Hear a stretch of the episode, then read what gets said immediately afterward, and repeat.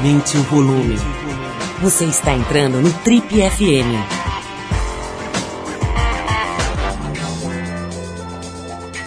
Oi, eu sou o Paulo Lima e a gente começa agora mais uma edição do Trip FM, que é o programa de rádio da revista Trip. Já são mais de 32 anos no rádio brasileiro. Pois na edição de hoje a gente vai falar sobre uma profissão tão interessante quanto perigosa, uma profissão sobre a qual se fala pouco aqui no Brasil, até porque são poucas as pessoas que se dedicam a ela. Estamos falando da fotografia de guerra, do correspondente de guerra.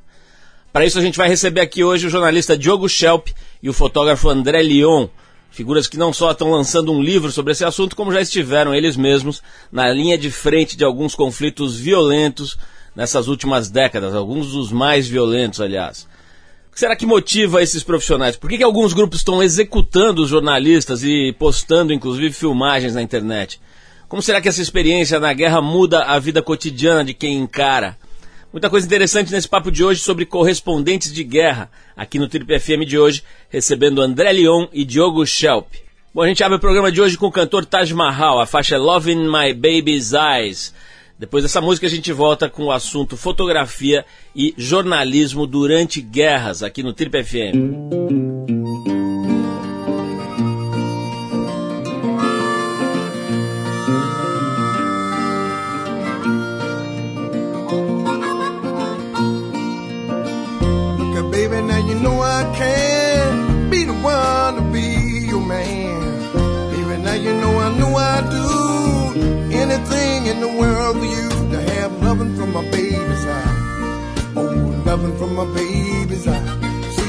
Loving in my baby's eyes. Loving from my baby's eyes. Look, uh, baby, now you know damn well. Love you better than another man can tell. Love you, baby, now you know I do anything in the world for you to have a loving from my baby's eyes. To see loving in my baby's eyes. To see loving in my baby's eyes. Loving from my baby's eyes. Late at night when I take my rest. Oh, I hold your pictures to my breast. Love you, baby, now you know I do anything in the world for you to have a loving from my baby's eyes. To see the loving in my baby's eyes. Have a loving from my baby's eyes. Loving from my baby's eyes. Love you, baby. Love you, baby. Mama, now you know I do. WB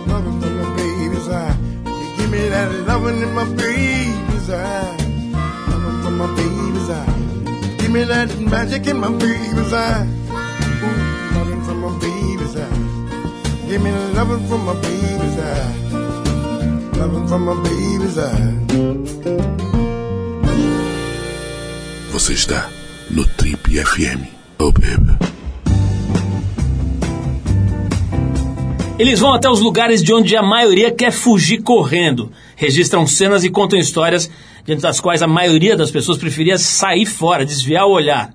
Caminhando contra a corrente no caminho, colocando suas vidas em risco, desafiando estilhaços, bombas e balas. Eles expõem para o mundo o âmago do que pode ser considerado o ponto mais baixo da experiência humana, a guerra. Para entender o que motiva esses profissionais, nossos convidados de hoje acabam de lançar pela editora Contexto um livro chamado Correspondente de Guerra. E para entender as descobertas desses dois aqui no Trip FM de hoje, a gente recebe o jornalista Diogo Schelp, editor executivo da revista Veja, e o fotógrafo André Lyon, figuras que não só produziram esse livro, como elas mesmas já estiveram várias vezes na linha de, de frente de diversos conflitos pelo mundo. Primeiro, Diogo, André, antes de mais nada, muito obrigado pela presença de vocês aqui. Parabéns por terem é, mergulhado nessa obra, né? Tão legal esse assunto. Estava contando aí para vocês antes de começar o, o, o, a entrevista aqui das, das, experiências que a gente aqui na Trip já teve aí com conflitos, né? Já tivemos em dois ou duas ou três oportunidades mandando equipes para conflitos importantes, né? El Salvador, é, Bósnia, etc. E a gente sabe, cara, tem uma vaga noção, uma vaga noção, principalmente porque isso se passou em outras décadas e tal de como esse negócio é sério, né, cara? Você se envolver num território em conflito, sendo um estrangeiro, cara, é um negócio muito complicado. Vou começar com, começar com você, André, que é fotógrafo. Me fala um pouquinho como é que começa. Você está com 41 anos, cara bem novo ainda. Como é que começa, cara, esse teu, essa, esse teu interesse por essas situações de que o ser humano se, se reduz ao que tem de pior, eu acho, né? Quer dizer, na guerra vem o que tem de pior e talvez também o que, o que tem de melhor, né? Eu queria que você falasse um pouquinho como é que começa a tua, o teu contato com essas situações de guerra que você já viveu várias aí. Então, obrigado pelo convite. É, bom, esse processo para mim de entender de como é que o meu interesse por isso ele começou, né? Ele cada dia eu acabo entendendo um pouquinho melhor, um pouquinho mais, né? Agora é, nós tivemos a, o lançamento do livro em Botucatu e me fizeram a mesma pergunta: como é que, da onde que saiu né? Qual, qual que é o momento que você lembra tomando uma decisão de que você gostaria de ir se aproximar de pessoas em situações extremas da, da vida delas? E eu me lembro que em Botucatu eu morava ao lado do lixão da cidade, né? Bem, bem ao lado mesmo do lixão. Você vê uma, uma família bastante pobre, né? E, e, tinha um outro lixão maior ainda, né? Que era caminho da minha casa até a casa da, da minha avó, que era já na cidade, né? Eu morava meio na zona rural de Botucatu. E quando nós nos mudamos para a cidade, eu fiquei pensando, poxa, eu passava por lá, mas eu nunca entendi aquilo. Eu nunca entendi aquilo. Eu era uma criança, tipo, tinha 10, 11 anos de idade. E eu resolvi voltar até o lixão e conversar com as pessoas lá no lixão. E eu lembro que eu passei o dia inteiro conversando com as pessoas no lixão lá, mas assim, conversando mesmo. Como é que é estar tá aqui, né? Então essa para mim é a minha primeira é, memória, né? Que de um sentimento de assim eu preciso ir até esses lugares e preciso entender o que está acontecendo lá. Preciso de alguma forma é, poder ser participativo. Não é ser, não é ajudar, sabe? Não é ter compaixão, não é não é ser entender onde eu faço parte daquilo, né? Agora, guerra, né, é um conflito armado, ele aconteceu com, na Somália. Né, eu, tinha, eu já morava na Noruega há um tempo e eu tinha um amigo. Ele era refugiado da Somália, mas vivia na Noruega. E ele havia estudado jornalismo. Eu não, eu tinha estudado comércio exterior. Né? Mas durante um, um período eu fiz um trabalho de fotografia quando eu decidi me dedicar à fotografia e, e fui reconhecido como o melhor fotógrafo da Noruega naquele, naquele ano. E eu falei, olha, ele, né, agora também sou jornalista. E ele falou, olha, eu estou voltando para Somália. Eu falei, meu, me leva, quero ir com você. Ele falou, não, não, Somália, né, guerra, você vai morrer lá. Eu falei, não, vamos lá, eu vou com você. E fui. Quando eu cheguei, daí realmente eu vi o que era uma guerra, né, assim, tipo, coisas que a gente não está qualquer filme, qualquer livro, enfim, não te prepara para ter a para vivenciar de verdade as peculiaridades de uma guerra. E fiquei alguns dias em Mogadishu e consegui sair de novo, né? E passaram-se algum algum tempo, passou algum tempo, esse meu amigo foi assassinado na Somália. Ele ele era dire, diretor da Rádio Chabel em Mogadishu, né? E ele foi assassinado. E, o, e a morte dele foi a primeira pessoa que eu perdi e que me marcou muito. E aí eu me entendi como um jornalista de guerra. É, Diogo, eu queria saber de você um pouquinho a tua história. Eu estou vendo aqui na tua, na, na, tua biografia aqui que você teve em algumas guerras também, no Sudão, na região da Palestina, ali o conflito Israel-Palestina, teve na Tunísia também, um momento quente ali. Mas a tua guerra é na redação, né, cara? Você está numa, numa, na revista semanal mais importante aí, de maior circulação do Brasil, né? E deve ser muito tenso ali, deve ser muito intenso. Como é que você faz para conciliar a função de editor executivo de uma revista semanal, cara, com um projeto como esse? Porque eu sei que a iniciativa do livro foi sua, né? De fazer um livro sobre correspondentes de guerra, cara. Conta um pouquinho sobre esse aspecto aí da tua É, o livro, história. o livro nasceu justamente da necessidade de refletir sobre o que a gente faz na redação, né? Porque o meu trabalho é, na maior parte do tempo, dentro da redação mesmo, né? A revista permite que a gente, eh, de tempos em tempos, faça uma viagem, faça uma reportagem de fôlego fora do país e tal.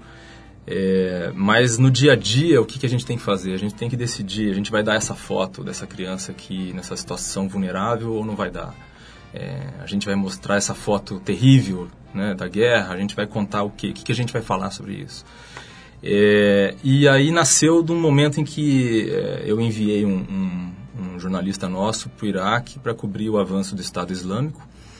E enquanto ele estava lá, o jornalista americano James Foley foi decapitado, foi divulgado aquele vídeo em que ele estava sendo morto, né, de maneira brutal pelo Estado Islâmico.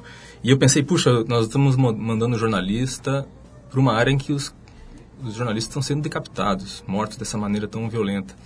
E foi daí que surgiu essa, essa ideia de fazer esse livro, porque era uma oportunidade de fazer o que no dia a dia você não consegue, que é refletir com um pouco mais de tempo, com uma pesquisa mais específica sobre esses desafios e sobre os perigos que a profissão está apresentando para a gente hoje. Né? E foi assim que eu chamei o André para participar do projeto, porque assim como eu tenho a experiência da redação, né, principalmente, né, apesar de já ter estado em algumas áreas de conflito, o André tem uma experiência que é praticamente isso, né? O escritório dele é no é na linha de frente, né? Então, dessa parceria aí, o teórico, o prático é que surgiu esse livro. Ô, André, Diogo, a gente vai fazer uma pausa para tocar uma música. Na volta eu vou querer falar um pouco mais sobre essa história do James Foley que chocou o mundo, né? essa história de Estado Islâmico. Vamos falar sobre isso, mas antes eu vou tocar aqui uma, uma música dos Rolling Stones. A gente separou a faixa Gimme Shelter, música que abre o disco Let It Bleed, que é de 69. Vamos ver esse som, a gente já volta para falar um pouquinho mais sobre essa história de ir documentar as guerras e voltar para contar. Vamos lá.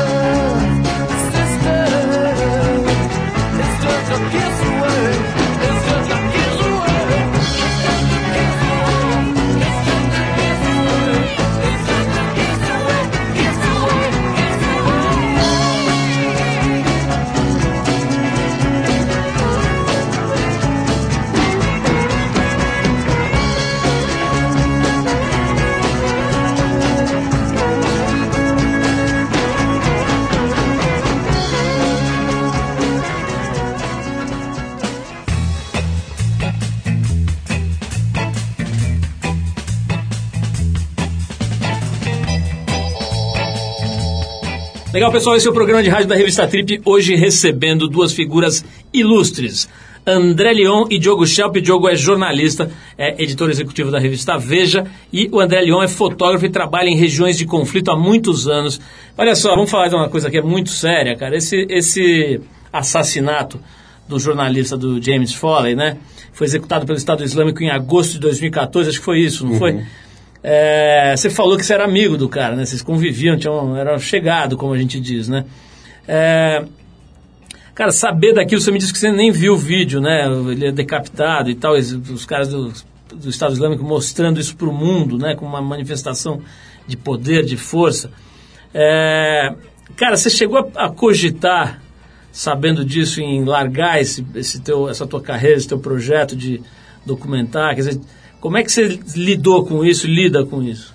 Cogitei deixar, né? e deixei durante um tempo. E, aí eu fiquei dois anos no Brasil. Fiz um trabalho aqui no Brasil, que chama Revogo, sobre a violência no Brasil. E hoje, é, o que eu vivi no, no Brasil me estimula de novo a voltar, né? Eu estava vendo agora, num, num avião, estava voltando da Tanzânia semana passada, para cá, eu estava vendo um, um programa de, sabe, culinária, né?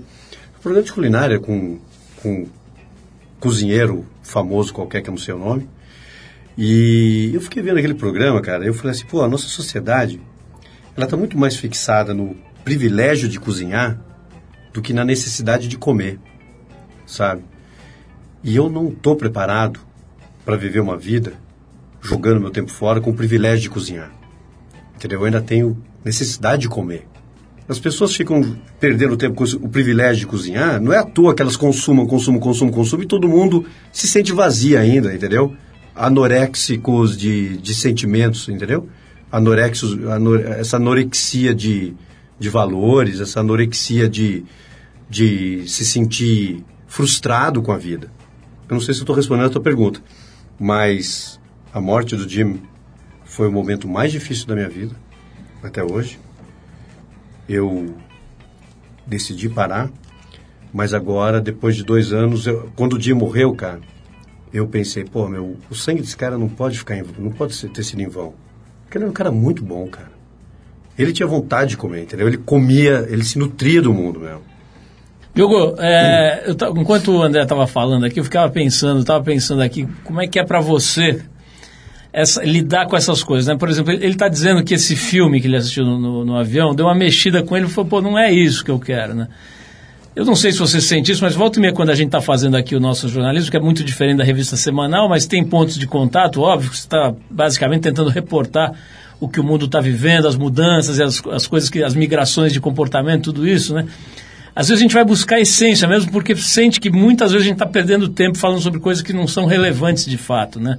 Gerou algum tipo de conflito interno para você lidar com, essa, com, essa, com esse tipo de atividade do André e você mesmo quando teve nessas áreas de conflito em relação a ter que, sei lá, reportar o show da Maria Chiquinha ou, ou a votação da Câmara dos Deputados, tal coisas que no fim das contas para a humanidade talvez não tenham tanto significado? Não, acho que não. Acho que esses temas todos são importantes. Né?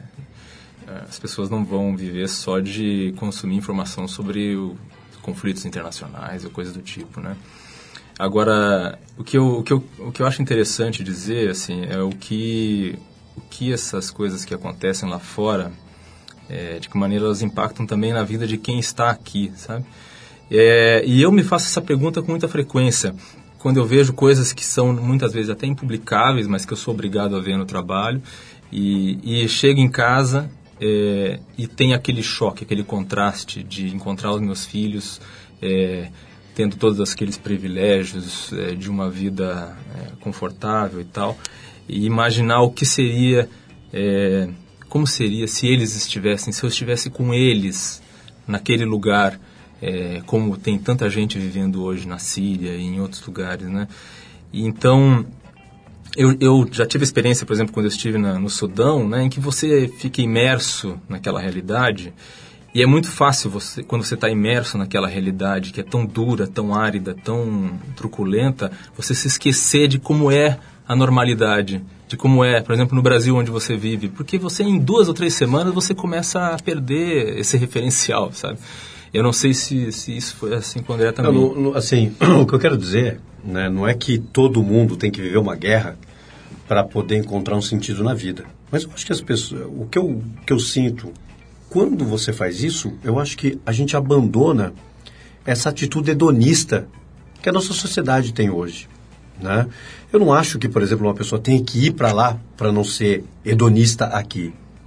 Mas eu acho que o documentar conflitos foi a coisa que eu me- fiz melhor na minha vida. Entendeu? André Diogo, vamos fazer mais uma pausa, a gente vai tocar mais uma música aqui na volta, eu vou querer falar sobre isso aí, André, que você estava mencionando agora, quer dizer, essa tua vocação, né, no sentido eh, literal, né, do chamado, né, do chamamento para esse mergulho aí que você está dando na sua vida, que é exatamente o que o, o que o Diogo quis eh, pesquisar mais a fundo, tomando a iniciativa de fazer esse livro, né? Vamos falar sobre isso, cara, mas a gente vai fazer essa pausa aqui para ouvir o Curtis Harding com o Cruel World, que é uma faixa que encerra o disco chamado Soul Power, que é do ano de 2014. Vamos de música então e daqui a pouquinho a gente volta com os nossos convidados de hoje aqui no Trip FM, Diogo Schelp e André Lyon. Vamos lá! I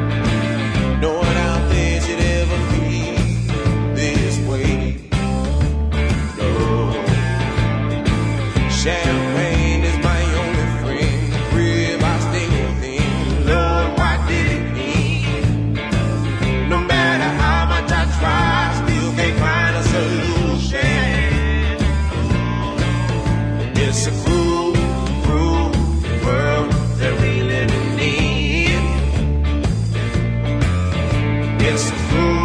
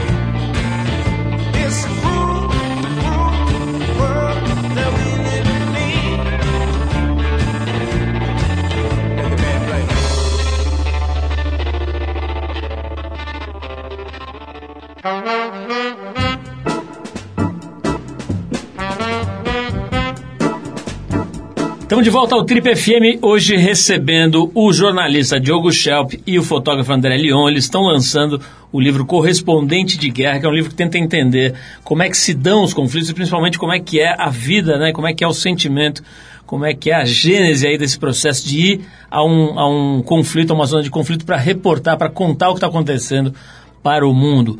André, cê, é, é, é, razoável imaginar que um jornalista uh, esteja armado num conflito ou isso jamais acontece? Olha, eu sei de casos de gente né, em 91 em Mogadishu que usaram armas, até, até o filme é, Black Rock Town, né, naquele dia de jornalistas que saíram armados. Inclusive, naquele dia, acho que quatro jornalistas foram linchados e apedrejados né, e morreram na Primeira Guerra Mundial, na Segunda Guerra Mundial, enfim, até acho que no Vietnã. Vietnã também. É, jornalistas usaram armas, né? Mas hoje, eu não sei se hoje nós ficamos... Mas você já andou com segurança armada, né, André? Eu já, eu já andei com seguranças armadas. Por exemplo, em Mogadishu, eu tive que andar com grupos armados simplesmente para me defender. Estavam ali para me proteger. Até, inclusive, contra eles, entendeu? Me proteger contra eles mesmos.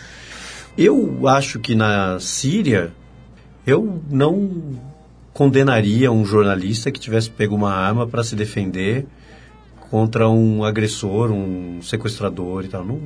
não...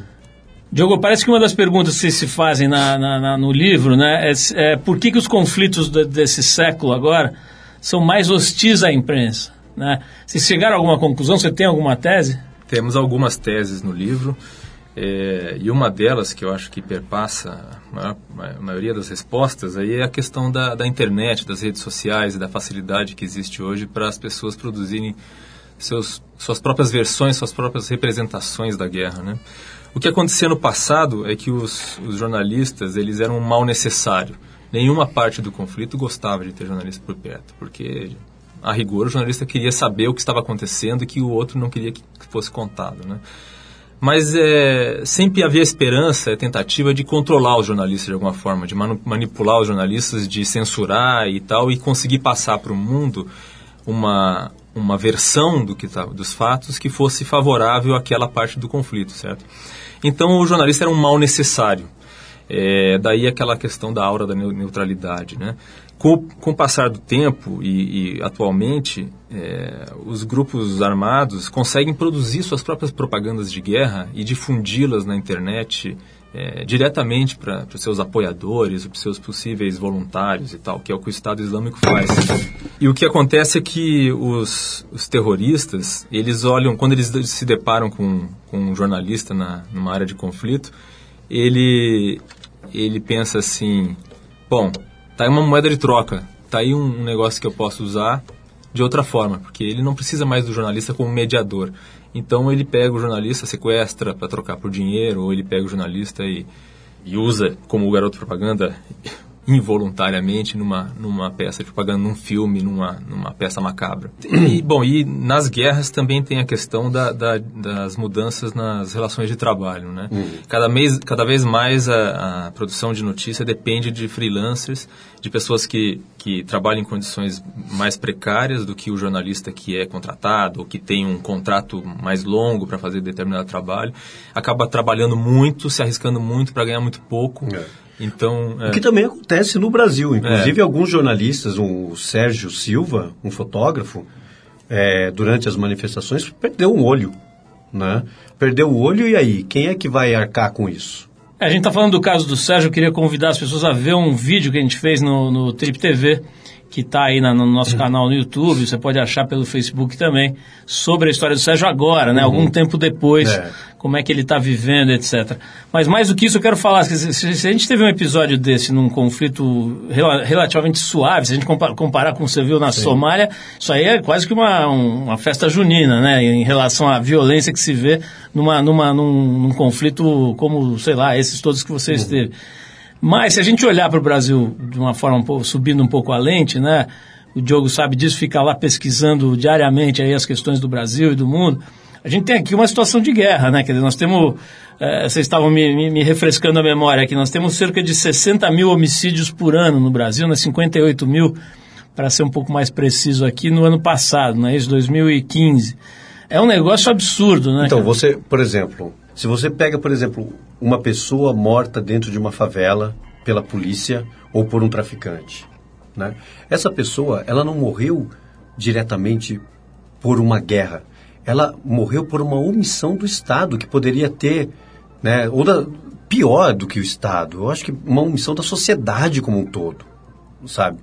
Que permite que existam lugares como favelas, né? Eu acho que eu, é, eu fiz um trabalho durante três anos aqui no Brasil sobre violência, né? Para ter uma conclusão se no Brasil tinha ou não uma guerra, né? A minha, a minha conclusão é que o Brasil não tem uma guerra. O que o Brasil tem, eu acho que é um caso de delinquência crônica. E a delinquência crônica, ela se parece com a guerra no momento em que todos nós vivemos um, um, um medo constante de morrermos de forma violenta. Tá? A diferença do que nós temos no Brasil com uma guerra é que aqui nós ainda temos as instituições, as pessoas, o diálogo, enfim, a intenção de dialogar, de resolvermos as coisas através da, da política, do consenso, da, enfim, né, da cultura. Né? Isso não existe na guerra. Agora, as pessoas que morrem é, em uma favela com uma bala de fuzil, elas não morreram por, pelo efeito de uma guerra. Elas morreram pelo efeito de uma negligência social muito profunda, que não depende de um exército resolver, que não depende de uma força militar, não depende de, um, de uma intervenção internacional.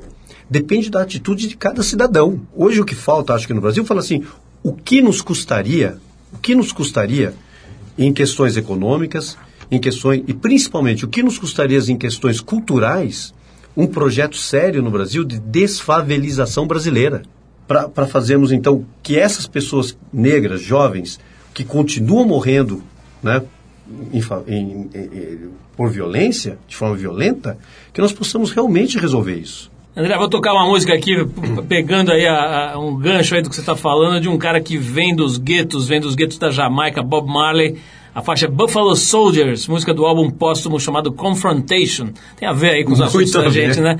É de 83 esse som. Depois da música a gente volta com o Tribo FM, hoje recebendo aqui o jornalista Diogo Schelp e o fotógrafo André Lyon. Quero lembrar mais uma vez que os dois fizeram um livro muito interessante chamado Correspondente de Guerra. Você que se interessa pelas questões do mundo, do jornalismo também, mas do mundo, né, como um todo, né, a situação toda desse planeta que está num momento de transição cabuloso, né, para para usar o, o, português das ruas, né, que é um negócio realmente punk.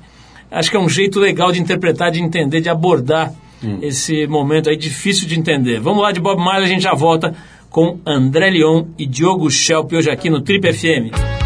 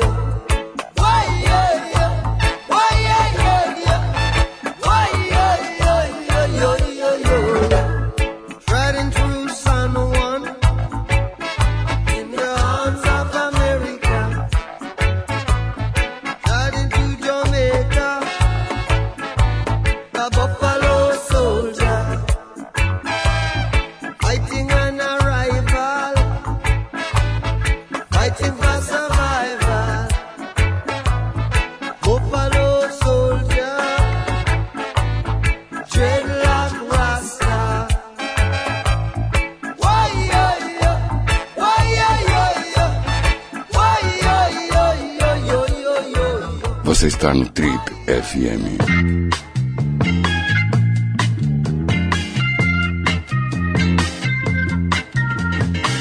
Ok, estamos de volta. Esse é o Trip FM. Hoje recebendo a visita do André Leon, que é fotógrafo, e do Diogo Schelp, que é jornalista. Os dois fizeram um livro muito legal chamado Correspondente de Guerra. Tem várias fotos interessantes e, e basicamente uma abordagem para entender um pouco é, o que é uma guerra né, e como, como são as pessoas que vão para lá reportar isso, contar essas histórias para o mundo. A gente está aqui com duas figuras que já passaram por situações de conflito. O André de uma forma um pouco mais intensa, né, Diogo? O cara mergulhou aí 10 anos no, no, nos conflitos, em conflitos diversos. É, é o seguinte, eu estou com um ponto aqui que eu quero abordar com vocês, que certamente tem é, é, conhecimento sobre o assunto, talvez de, de ângulos diferentes, né, que é sobre o tal do Estado Islâmico, né? É uma, um negócio que está horrorizando o mundo, acho que eles estão conseguindo, se a ideia era horrorizar o mundo, acho que eles estão conseguindo, né? Com atentados absurdos, com situações, com uso da internet, da mídia aí para difundir o terror, né? E agora parece que depois dos, dos, daqueles ataques na Bélgica aí recentes, começaram uns rumores aqui de que o Brasil poderia ser um alvo, né? Um alvo próximo. Não sei se vocês ouviram esse tipo de papo, mas eu queria saber o seguinte, como é que é vocês que, que estudam o assunto, né? Cada um de um jeito. O que, vocês acham, cara? A gente tem. É, parece que, que tem um nível alto de alerta aí para as Olimpíadas e tal. O que, que vocês têm a dizer sobre isso? É um assunto. É, enfim, é um perigo iminente? Não é, não é bem assim? O que, que vocês têm a dizer sobre isso? Eu acho que isso, esse, esse alerta que foi dado por causa, foi feito por causa de uma mensagem no Twitter de um, de um integrante do Estado Islâmico que mencionou o Brasil. É, é, mas isso, enfim, é uma ameaça. Enfim, como é que você vai entender uma ameaça dessas, né? Ah, dizer que a BIM estava sabendo disso e tal, é meio assim, o que, que a BIM sabe, né? mas o, o, eu acho que assim, não, não tem como não ficar atento no momento em que o Brasil vai receber as Olimpíadas. É claro que o país tem que se preparar de alguma forma para qualquer tipo de ameaça, inclusive essa. Agora, também é aquela coisa, é muito difícil, né? Porque você vê o que aconteceu na Bélgica, vê o que aconteceu na França. Na Bélgica, eles estavam sob alerta, certo? Uhum. Eles sabiam que existia o risco, eles estavam atrás dos terroristas e mesmo assim eles foram capazes de realizar. Então, você imagina como, como você consegue evitar uma coisa dessas, mesmo quando você sabe que o risco, que um, um, o perigo é iminente, né? Então, esse, esse é o, essa é a vantagem que os terroristas têm, né? Eles conseguem atacar na, nos pontos mais vulneráveis da sociedade, né? Como é que você vê, André? Você acha que tem um, um, perigo aí eh, real, assim, que a gente vai ter que lidar? Quer dizer, e outra, né, como disse o Diogo, como é que faz para você se preparar para isso? Né? A, a, a, estratégia dos caras é justamente que é algo pra, contra, o qual, contra o que você não tem como se preparar, não é? Então, eu acho que eu concordo com o Diogo.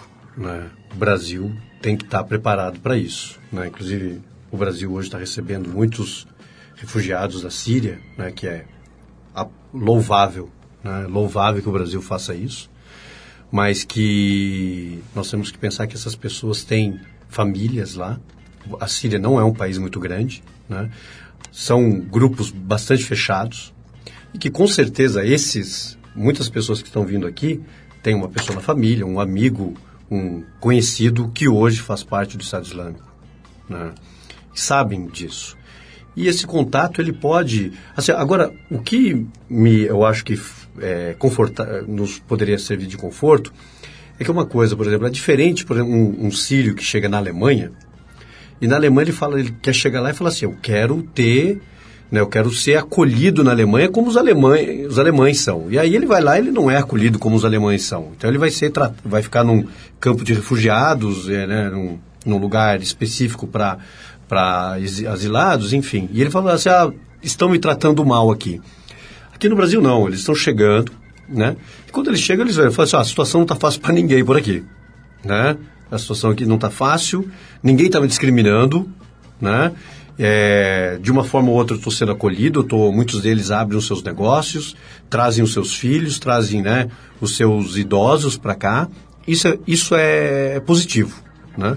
E as pessoas que estão chegando aqui no Brasil também, elas são pessoas que já têm condições econômicas para vir para cá. Ô, Diogo, é, volta e meia, cara, nas análises que você vê por aí, né? Hoje eu vou falar uma coisa que é, enfim, um chavão, né? Uma, um, um clichê.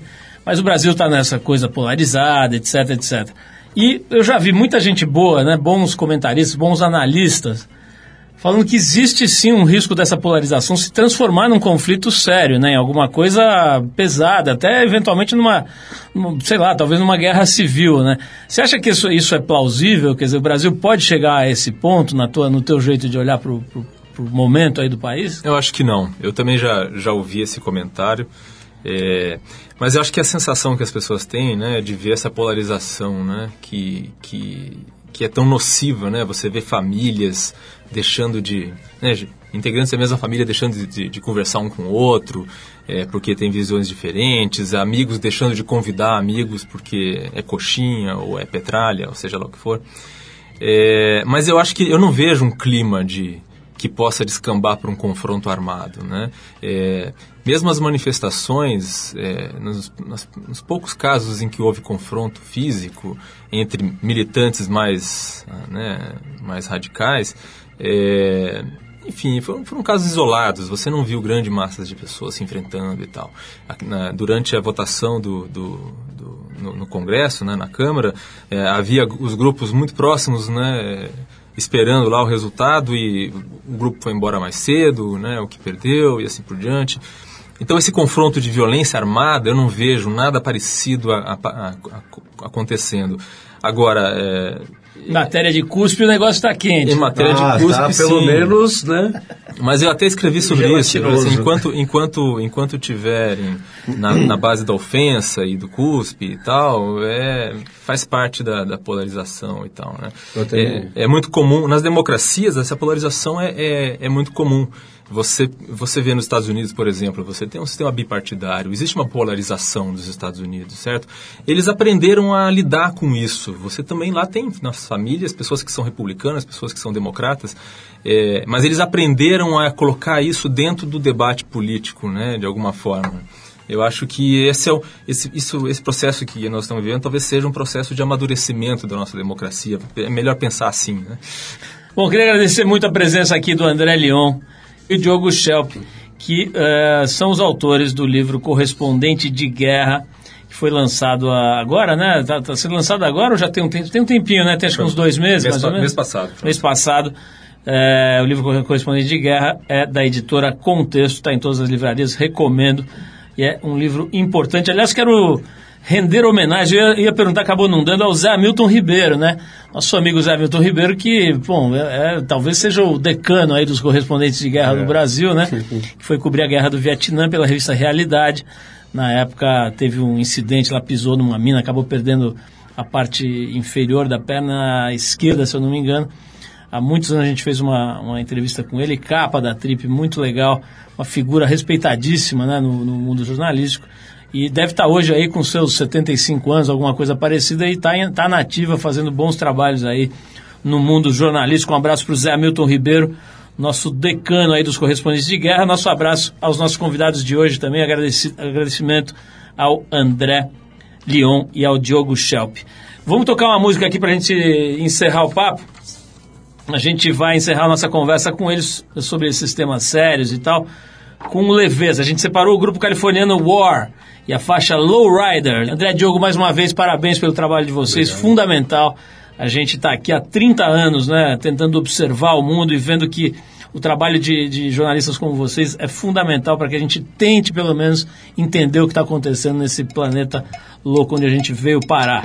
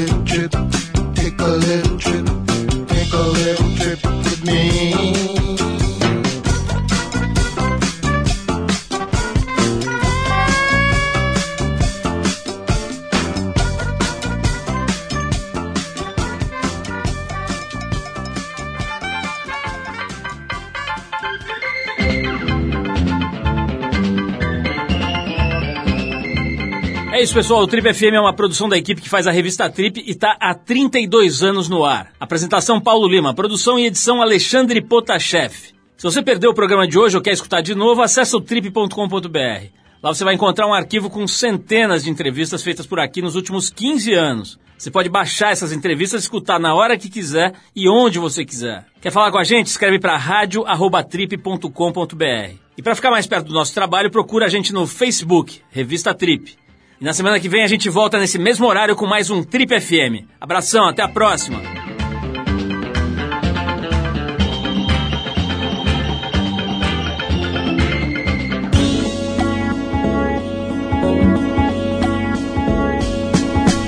Você ouviu Trip FM.